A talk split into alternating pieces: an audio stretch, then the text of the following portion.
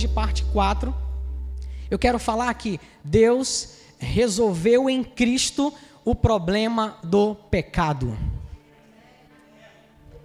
A segunda carta aos Coríntios, no capítulo 5, versículo 21, diz assim: Aquele que não conheceu o pecado, está falando de quem?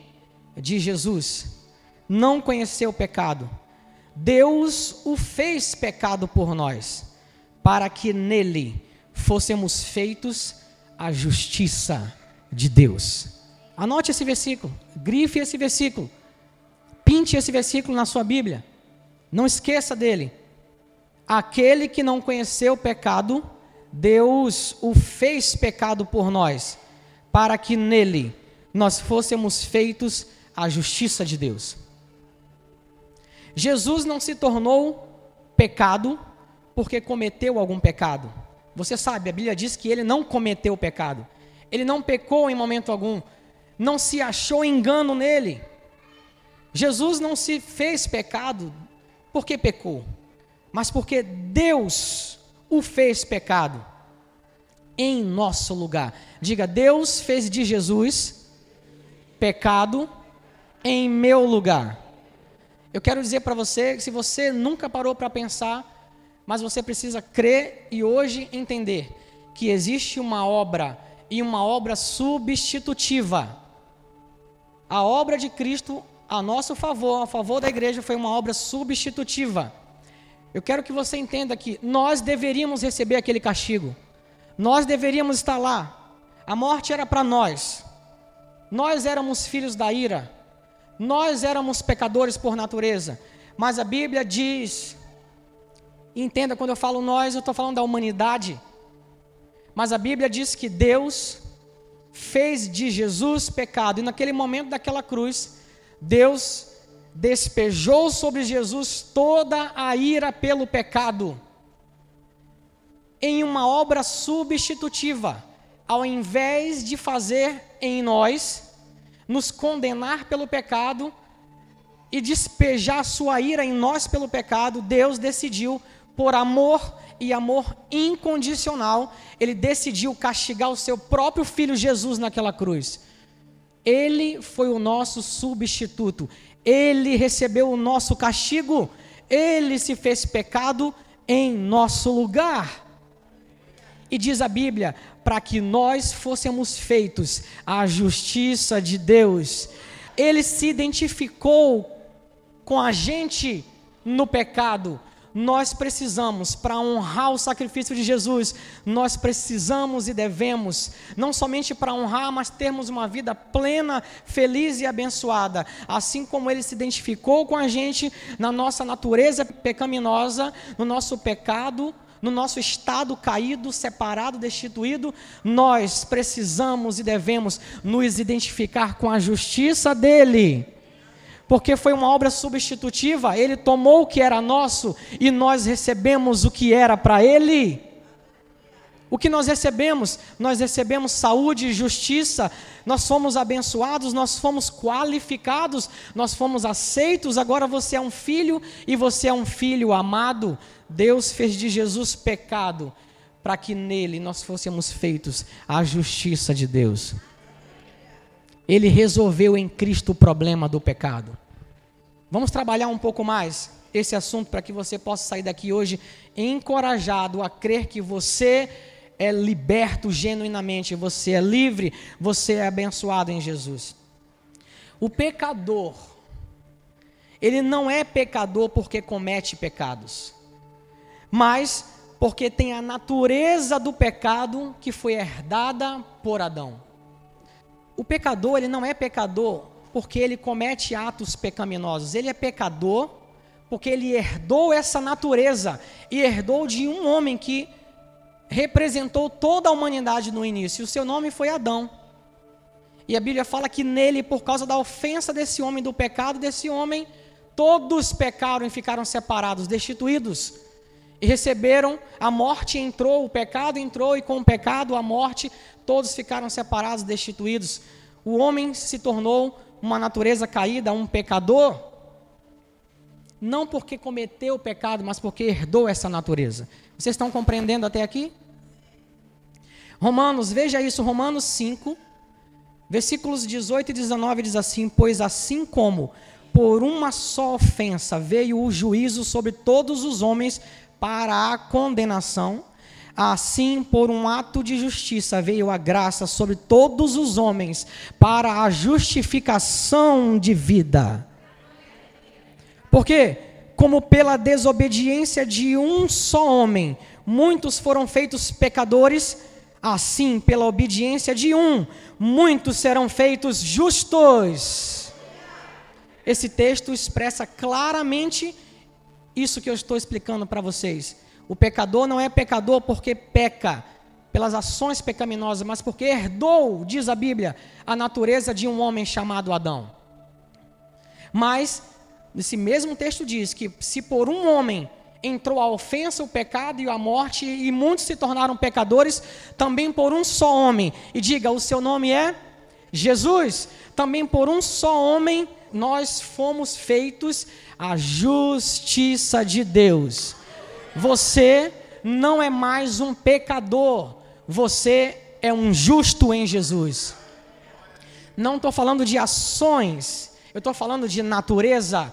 Todos os que estão em Jesus não são mais pecadores. Você não vive mais sob o legado de Adão, mas você está estabelecido, firmado no legado de Jesus.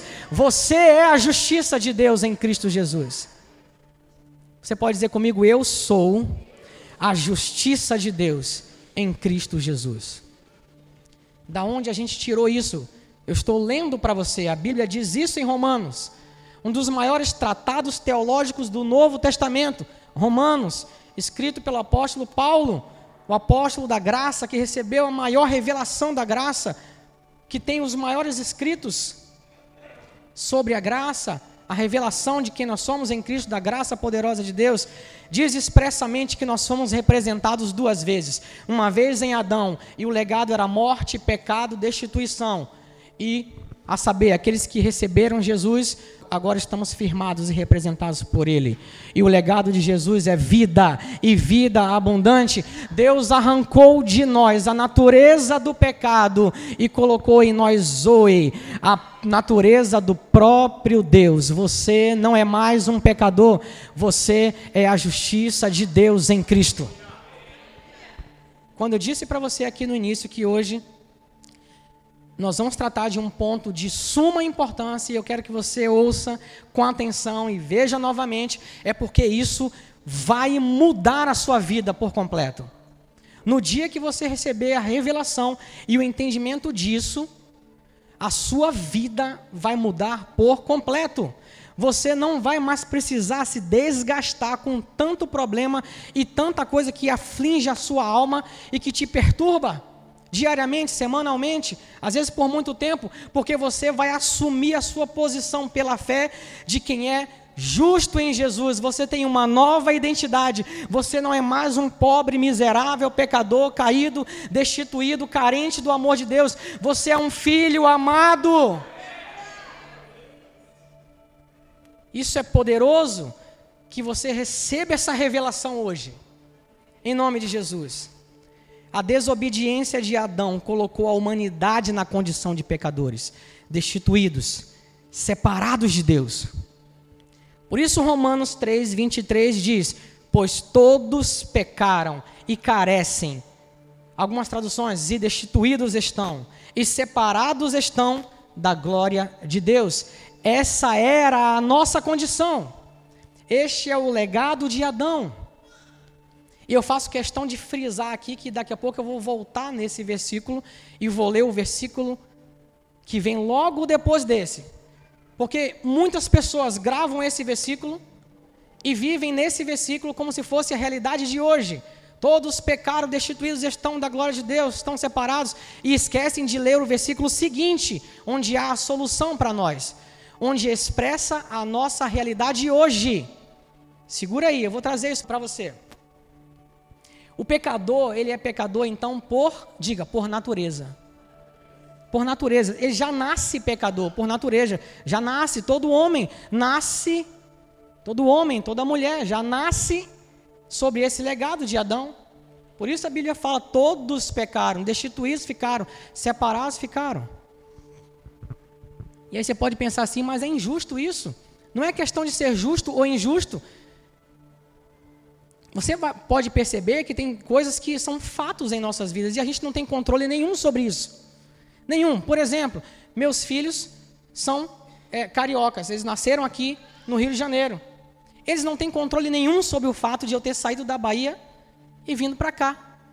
Eu sou baiano, soteropolitano, eles são cariocas, eles não têm nenhum, não tiveram nenhum controle sobre isso. É um fato. Eu saí lá da, da, minha terra e vim morar no Rio de Janeiro e tive filhos cariocas, mesmo que eles quisessem, ah, eu queria ser soteropolitano, eu queria ser baiano, não tem controle nenhum sobre isso, é um fato. Nós fomos representados, toda a humanidade fomos representados, é um fato. Em Adão, e o homem caiu, e o homem foi destituído, separado, perdeu a sua glória, perdeu a comunhão íntima que estava com Deus, e a Bíblia fala que esse ato passou para todos os homens, é um fato. Mas tem solução para isso.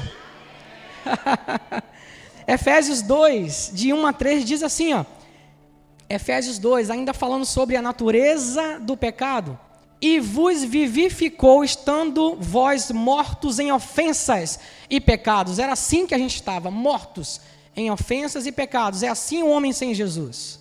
É assim a velha natureza. Em que, noutro tempo, andastes segundo o curso desse mundo, segundo o príncipe das potestades do ar, do espírito que agora opera nos filhos da desobediência, entre os quais todos nós também eh, antes andávamos nos desejos da nossa carne, fazendo a vontade da carne e dos pensamentos. E éramos, por natureza, filhos da ira, como os outros também. Você vê aí? O pecador, ele não é pecador porque comete pecados, mas por natureza. Nós éramos, esse é o legado de Adão, filhos da ira. Uma forma de amenizar e não dizer filhos do diabo. Era essa a nossa natureza. Foi esse o legado que nós recebemos compulsoriamente em Adão. Isso é uma coisa importante você entender. O legado de Adão é compulsório, é obrigatório, ninguém escolhe. O legado de Jesus, sim, depende de uma escolha sua. Amém? Quantos escolheram por Jesus aí? Então você não está mais no legado de Adão. As palavras que você precisa entender aqui para ter a revelação e a chave é que quando a Bíblia fala de pecado natureza, ela usa o termo hamartia. Esse é o termo que a Bíblia usa para pecado, natureza. Hamartia é a origem, é a fonte, é a natureza do pecado. Foi isso que a Bíblia diz que Jesus eliminou naquela cruz. Quando a Bíblia fala de pecados, ações pecaminosas, pecados, não pecado, natureza, a Bíblia usa o termo hamartanos, são as ações, o ato de pecar. Jesus não foi à cruz para perdoar pecados simplesmente, pessoal. Ele já havia perdoado pecados antes de ir para a cruz.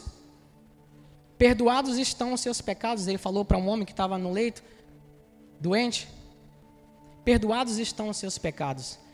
E muitos criticaram e pensaram: como ele faz isso? Com que autoridade ele faz isso? E ele olha para aquele homem diante de todos aqueles religiosos daquela época e diz: Para que você saiba que o filho do homem tem poder na terra para perdoar pecados, eu digo para esse doente: levanta e anda. E ele levantou e foi curado na mesma hora, milagrosamente. Jesus já havia perdoado pecados. O que ele foi fazer na cruz foi eliminar a natureza do pecado. Por isso a Bíblia diz que e o pecado não terá mais domínio sobre vocês que estão em Cristo Jesus, porque ele arrancou de nós essa natureza e colocou em nós vida, a zoe, a vida do próprio Deus em nós. Ouça isso e nunca mais esqueça: você não é mais aquela velha criatura, você não está mais sob o legado de Adão, você não é mais um pecador miserável, você tem sobre a sua vida Zoe, a vida e a natureza do próprio Deus. Você é uma nova criatura em Jesus. E quando eu digo que isso não é religião, Isso não são sete passos para você sair daqui e ficar decorando. Isso é para você receber e dizer: Eu sou uma nova criatura em Jesus. Eu não sou mais um pecador, eu sou a justiça de Deus em Cristo. Diga isso todos os dias, até que isso bata em seu coração e em seu espírito, de forma que se vier algo contrário, você vai estar firmado nessa palavra e vai dizer: Olha, o meu passado ficou para trás, eu não sou mais aquela pessoa, eu sou uma nova criatura em Jesus, eu sou um filho, eu sou amado, eu sou abençoado, eu sou a justiça de Deus em Cristo Jesus. Não aceite viver nada menos do que isso. Quando você tem esse entendimento, eu vou te dizer: o diabo cai fora. As artimanhas deles dele, sabe? Aquela, aqueles esquemas que ele tenta lançar na sua mente, lançar ideias para que você possa cair, ficar triste, receber condenação sobre você, tudo isso cai quando você sabe que você já foi abençoado em Jesus, quando você sabe que você já foi retirado do reino das trevas e transportado para o reino do Filho do seu amor, do amor do Pai. Você é filho e filho amado, você é justiça de Deus. Não deixe que nada nem ninguém tire você dessa posição, te convença a sair dessa posição. Não permita. Diante de Cristo, de quem Ele é e de quem nós somos nele, tudo se dobra, tudo se dobra, porque Ele é maior. Não importa a situação que você esteja passando, entenda a sua nova identidade, tenha revelação disso, e você vai ver que essas coisas vão se dobrar pela autoridade do nome poderoso de Jesus. Ele foi à cruz para eliminar a natureza do pecado. Agora veja a boa nova, evangelho é isso, é boa nova. A boa nova do maravilhoso evangelho de Jesus. Eu sei que em muitos lugares o evangelho deixou de ser a, boa nova, porque estão pregando condenação, porque estão pregando a partir do Monte Sinai. É lei, é religiosidade, é legalismo o tempo todo. E as pessoas entram e saem piores do que entraram. Mas o Evangelho de Cristo é um Evangelho de boas novas. E você sabe quais são as boas novas? As boas novas é que você foi plenamente perdoado. Você pode ter uma vida plena, feliz em Jesus. Veja comigo, vamos ver isso. Até aqui eu falei sobre a natureza do pecado, sobre o legado de Adão e a nossa condição antes de Jesus. Diga assim: eu era dessa forma. Diga, eu era dessa forma. O velho homem era assim. Agora veja uma boa nova. Deus aniquilou a natureza do pecado pelo sacrifício de Jesus. Diga, aniquilou. Hebreus 9, 24 a 26 diz assim: Porque Cristo não entrou em santuário feito por mãos, figura do verdadeiro, porém no mesmo céu, para comparecer agora por nós, diga por nós, diante de Deus, nem ainda para se oferecer a si mesmo muitas vezes, como o sumo sacerdote cada ano ao entrar no Santo dos Santos fazia com sangue alheio Olha Hebreus fazendo aqui uma alusão do que acontecia no sacrifício anual, no Santo dos Santos, feito pelo sumo sacerdote, ano após ano, para purificar o povo. Isso nunca eliminou o pecado, mas a Bíblia fala que encobria o pecado. Tanto é que ano a ano ele tinha que fazer, repetidamente. E o texto está dizendo que Jesus não veio fazer isso, não nem entrar em templo feito por mãos de homens, ou fazer sacrifícios que precisam de repetições.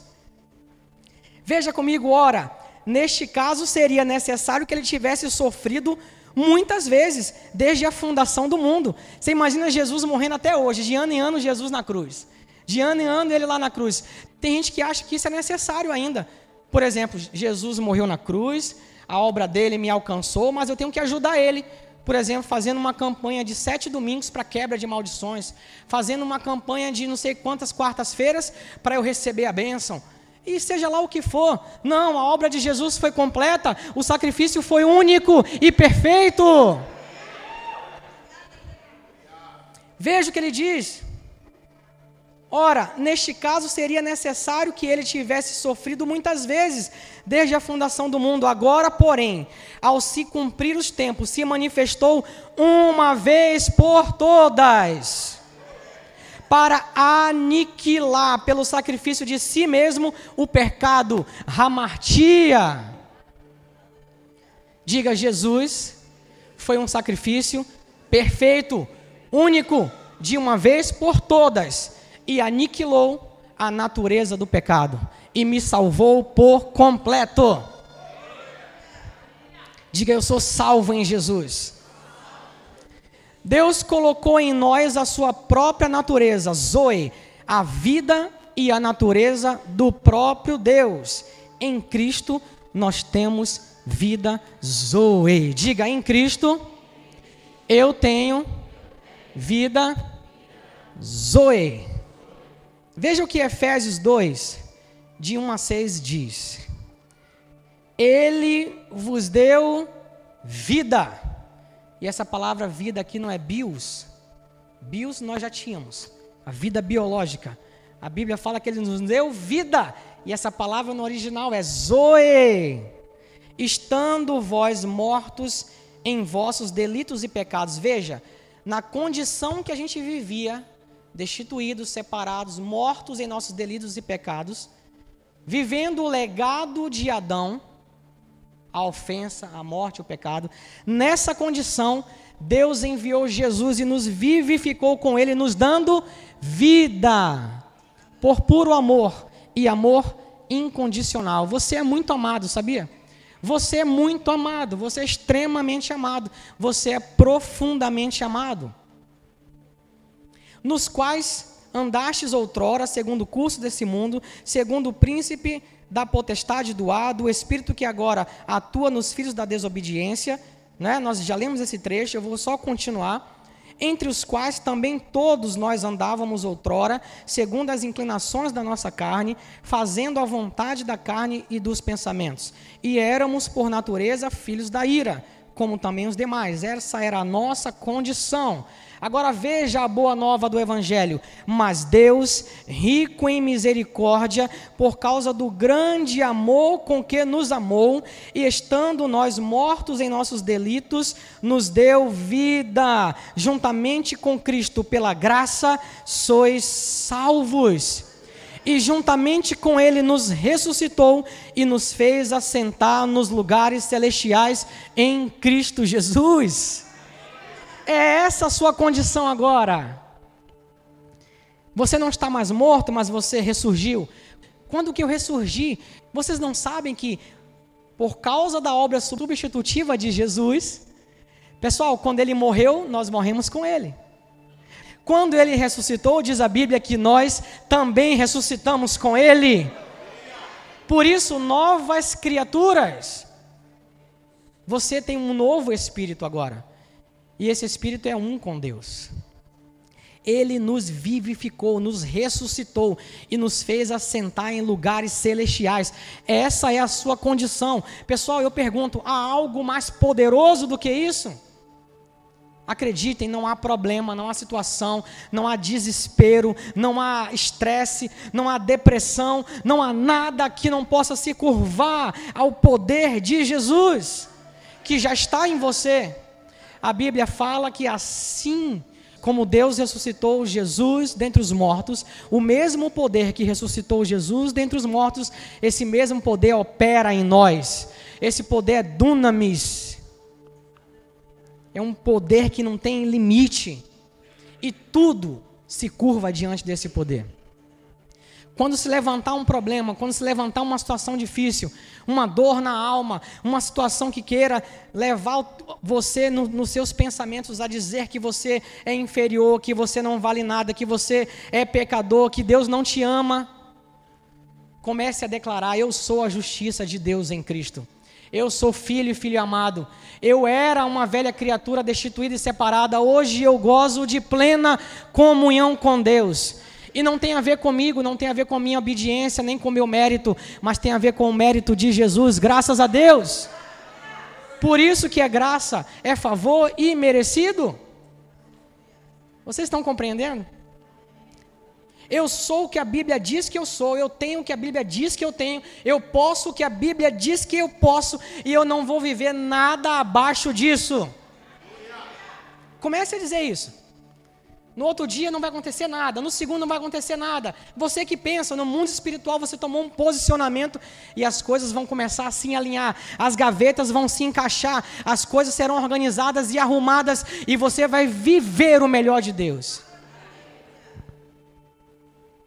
Se posicione. O texto bastante conhecido de João 10, 10 né? O ladrão veio senão para roubar, matar e destruir. A parte B diz: Eu vim para que vocês tenham vida e a tenham em abundância. Essa vida aí não é vida bios, é vida zoe, a natureza do próprio Deus. Sabe o que Deus fez? Deus nos declarou justos em Jesus. Romanos 8:33. Esse texto é incontestável. Tira a foto. Anota na sua Bíblia. Grifa aí com aquele marcador. Quem intentará acusação contra os escolhidos de Deus? É Deus quem os justifica. é Deus quem os justifica. É Deus quem os justifica. É Deus quem os justifica. Quando vier a condenação, quando vier qualquer pensamento contrário, você vai dizer: Deus me justificou. E olha que maravilhosa obra de substituição. Deus por amor e amor incondicional, fez do filho dele pecado, mas de você ele fez justiça. é lindo, não é? Deus entregou o seu único filho para ter bilhões de outros filhos em Cristo Jesus. O texto diz: quem intentará acusação? Olha como é forte isso. Você sabe por quê? Porque o diabo ele não para, ele vai lançar dardos tentando te acusar de quem você era, do que você fez, daquilo e aquilo outro, de como era o seu passado.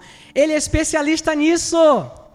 E aí você vai entrando em tristeza, depressão, que eu sou ruim, eu não presto, eu já fiz isso e aquilo, já pequei, já matei, já roubei, já adulterei, você já fez de tudo. Era assim a nossa vida. Mas a Bíblia fala: quem pode te acusar hoje? Quem pode acusar você hoje? Quem pode diante de Deus acusar você hoje? Ninguém. Sabe por quê? Porque é Deus que justifica você. E Ele fez isso em Jesus. E Ele fez isso em Jesus. Deus fez de Jesus pecado para que nós fôssemos feitos a justiça de Deus. É incontestável pela palavra que nós não somos mais miseráveis, pobres, pecadores. Nós somos a justiça de Deus em Jesus. Não viva nada abaixo disso. Não deixe o diabo te enganar e nem ninguém te enganar. Você é a justiça de Deus em Cristo Jesus. Assim como o pecador, ele não é pecador por ações pecaminosas, porque pecou, da mesma forma o justo, pessoal, ele não é justo porque faz atos de justiça, porque é bonzinho, porque faz caridade, porque faz isso, isso e aquilo. Ele é justo porque ele tem a natureza de Cristo, a natureza de Deus herdada por Jesus. Ele é justo porque Deus fez dele justo. Deus declarou ele justo. O texto de Hebreu fala do sumo sacerdote. E eu gosto muito de fazer essa alusão, porque no Antigo Testamento, nós não desprezamos o Antigo Testamento, mas quando nós vamos para o Antigo Testamento, nós olhamos ele com a lente da nova aliança, com a lente da graça, e você vai ver Jesus o tempo todo ali, apontando para Jesus, apontando para a igreja e a realidade de quem nós somos hoje. O texto de Hebreus fala do sumo sacerdote, porque era assim naquele sacrifício anual: se o sumo sacerdote fosse aceito, a nação tinha perdão validado pelo ano inteiro, os pecados eram encobertos. Se o sumo sacerdote não fosse aceito, a nação toda não recebia também perdão.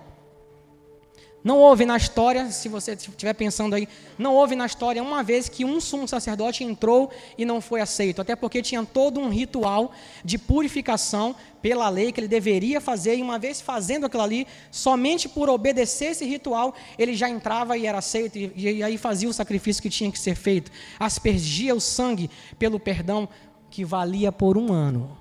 E ano que vem, tudo de novo. Por isso a Bíblia fala que Jesus é muito, muito superior. A nova aliança é muito, muito superior. Ele fez uma vez só por todas e nunca mais precisa fazer uma obra completa, consumada, pronta, estabelecida, vigente hoje, está valendo para mim e para você. Amém? Está valendo para mim e para você. Você é justo pelo que ele fez E fazendo uma alusão a isso, eu gosto de dizer que imagina Jesus lá naquela cruz. Por isso que Hebreus fala que ele é o nosso sumo sacerdote, ele é o sumo sacerdote da nova aliança. O cordeiro, como João falou, eis o cordeiro de Deus. E é lindo isso. Ele não diz que encobre, mas que tira o pecado do mundo, que remove a natureza do pecado, eis o Cordeiro de Deus que tira o pecado do mundo. Imagina Jesus naquela cruz, o sumo sacerdote, nos representando agora, e agora no grande tribunal do universo, Deus, diante daquele sacrifício, olha o sumo sacerdote Jesus e todo o seu sacrifício perfeito completo e olha para ele e diz: Eu aceito esse sacrifício. Esse sumo sacerdote está aceito. Eu aceito o que ele fez. E porque ele foi, foi aceito, ele olha para toda a humanidade e diz: Eles estão justificados. Eles estão justificados. Ele bate o martelo, o juiz bate o martelo a nosso favor, pá, dizendo: diante do sacrifício do meu filho Jesus, eles estão justificados. Essa é a sua realidade hoje. Vocês estão compreendendo? Talvez se você está ouvindo isso pela primeira vez, tenham muitas informações aqui que você precisa assimilar. Eu te dou um conselho, ouça mais uma vez, ouça de novo, vá à palavra, releia os textos que nós estamos marcando aqui. O justo é justo por natureza, assim como o pecador é pecador por natureza, o justo é justo por natureza. Você pode dizer com toda a força e com toda a sua energia: eu sou a justiça de Deus em Cristo Jesus. Porque não tem a ver com você ou com seu mérito, tem a ver com o que Jesus fez. Deus fez de você isso. Ninguém pode te acusar. Deus te justificou. Agora, lembra do texto que eu falei de Romanos, que muitos gostam de falar? Sou pecador sim, porque a Bíblia diz isso. Romanos 3, 23, pois todos pecaram e caídos, carentes, destituídos, separados estão da glória de Deus. Já ouviram isso? Não sei porquê, a religiosidade, o legalismo ama esse versículo, mas o versículo 24, pessoal, o versículo seguinte resolve a situação. Eu vou ler em sequência, olha só. Pois todos pecaram e carecem, destituídos, separados estão da glória de Deus sendo, pois, justificados gratuitamente por Sua graça, mediante a redenção que há em Cristo Jesus. uh. Uh. Que bom que a gente não parou no versículo 23 eu sei que tem muita gente que para ali para dizer você é pecador. Diga, eu sou pecador. Diga, repita comigo, eu sou pecador, eu sou pecador. Não, a gente não parou no 23. O 24 diz que nessa condição, sendo justificados, quando a gente era daquele jeito, Deus envia o seu filho e por causa dele nós fomos justificados. Olha que ainda diz, ó, gratuitamente pela graça, é para você entender mesmo que não tem a ver com você mas tem a ver com favor imerecido, com a graça de Deus. Você foi qualificado e salvo gratuitamente. Gratuitamente. Não pense que você vai chegar no céu lá, salvo e vai dizer assim: ah, eu fui bonzinho, tá vendo? Olha, eu estou aqui, eu mereço, eu fiz caridade, eu fui bom. Não, não. Você vai chegar lá e você vai ter a plena certeza. Obrigado, Jesus. Ninguém merecia mas você nos alcançou gratuitamente, obrigado. Se não fosse por isso, ninguém chegaria lá. Acredite, ninguém chegaria lá. Mas Jesus é maravilhoso, Deus nos amou incondicionalmente e fez essa obra aí por nós. Essa obra está vigente, está valendo, é para hoje, é para agora, é para mim, para você. Entre nessa obra, entre nela. Uma igreja que conhece isso é uma igreja poderosa. Uma família que conhece isso é uma família poderosa. A pessoa que conhece isso é uma pessoa operante, poderosa no mundo espiritual. Porque, cara, quando a, a situação vem e bate nela, ela está firmada, ela é um rochedo. Nisso aqui, ó, ninguém derruba ela. E eu não estou dizendo que não vai surgir luta, não. As, as lutas surgem, problemas surgem. Jesus disse: no mundo nós teremos aflições. A gente está aqui ainda vai ter um monte de aflição, mas o que eu estou dizendo é que diante das aflições, das lutas, das tempestades, nós podemos ficar firmes de quem nós somos em Jesus. Nós não vamos ser abalados, porque nós estamos firmes em Jesus. 2 Coríntios 5, 21, nós já lemos naquele que não conheceu o pecado, Deus o fez pecado por nós, para que nele fôssemos feitos a justiça de Deus. A obediência, você lembra que eu coloquei lá anteriormente a desobediência de um homem, e o seu nome era Adão. A desobediência desse homem levou toda a humanidade à condição de pecador, separado, destituído. Mas a obediência de Jesus tem o poder de colocar na condição de justo todo aquele que crê. Todo aquele que crê. Se você crê em Jesus, ele é poderoso para transformar você, para mudar você para um outro patamar, para retirar você do império das trevas, de filho da ira, para filho dele, e filho amado, filho abençoado, amado, a obediência de Jesus. Gente, o legado de Jesus é muito superior e mais poderoso do que o legado de Adão. Não tem comparação. Assim como a desobediência de um homem levou a humanidade para aquela condição de separada, a obediência de Jesus tem o poder de levar você para a condição de justo se você crê nele. Amém? Veja o que Romanos, aí eu trouxe Romanos agora 3, versículos 21 e 22, os anteriores. Diz assim: Mas agora, sem lei, lógico que é sem lei, porque pela lei ninguém consegue se justificar. Romanos diz agora, sem lei, se manifestou o quê? A justiça de Deus, testemunhada pela lei e pelos profetas. Justiça de Deus mediante a fé em Jesus Cristo para todos e sobre todos os que creem, porque não há distinção. Ou seja, essa justiça é para todos e sobre todos os que creem. Por isso que a gente prega Jesus, por isso que a gente ensina a crença em Jesus, por isso que a gente diz: olha, você precisa receber Jesus, você precisa aceitar Jesus para entrar nessa graça, e o único critério é crer, você só precisa crer, é só isso. Sabe por quê? Porque quando você faz isso, você passa a desfrutar de uma coisa chamada graça superabundante. Diga, eu estou coberto pela graça superabundante. Essa graça ela conferiu a você justiça. Diga, a graça me conferiu justiça. O texto de Romanos 3, vou ampliar um pouco mais até o, 20, até o 26, né, quando ele diz: Todos pecaram, destituídos estão da glória de Deus, sendo gratuitamente é, justificados pela graça, pela redenção que há em Cristo Jesus. Ele continua. Eu li o anterior e agora vou ver o que vem depois. Ó. Diz assim: a quem Deus, falando de Jesus, a quem Deus propôs no seu sangue como propiciação mediante a fé. Propiciação é tornar propício. Em Jesus, nós nos tornamos propícios. Você foi qualificado, você foi aceito, você tem paz com Deus. Então ele fala como propiciação mediante a fé para manifestar a sua justiça, por ter Deus na sua tolerância, deixado impunes os pecados anteriormente cometidos. Lembra que eu falei? Eram encobertos. Tendo em vista a manifestação da sua justiça no tempo presente, para ele mesmo ser o justo e o justificador daquele que tem fé em Cristo Jesus. Diga, Deus é o meu justificador. Tem gente que adora dizer, Deus é amor, mas ele é justiça. Deus é amor. O que ele quer dizer na cabeça dele é que ele, ele quer dizer que Deus é amor, mas Deus é juízo, Deus castiga. O que ele quer dizer é isso. Na verdade, não era um mais que deveria ter ser utilizado aí. Não é um contrassenso. Você pode dizer, Deus é amor e Ele é justiça. E porque Ele é justo, Ele te fez justo em Jesus.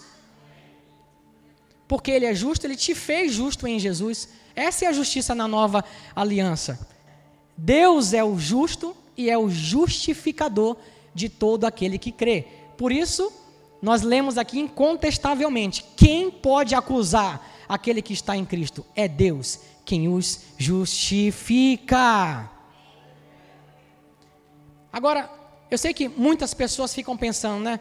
Por causa disso, então, a gente precisa viver e deve viver em pecado? Porque a gente vai errar. Ninguém pensa aqui que a gente não vai errar, nós vamos continuar errando. Nós estamos nesse mundo, nós estamos nesse corpo corruptível, a gente erra.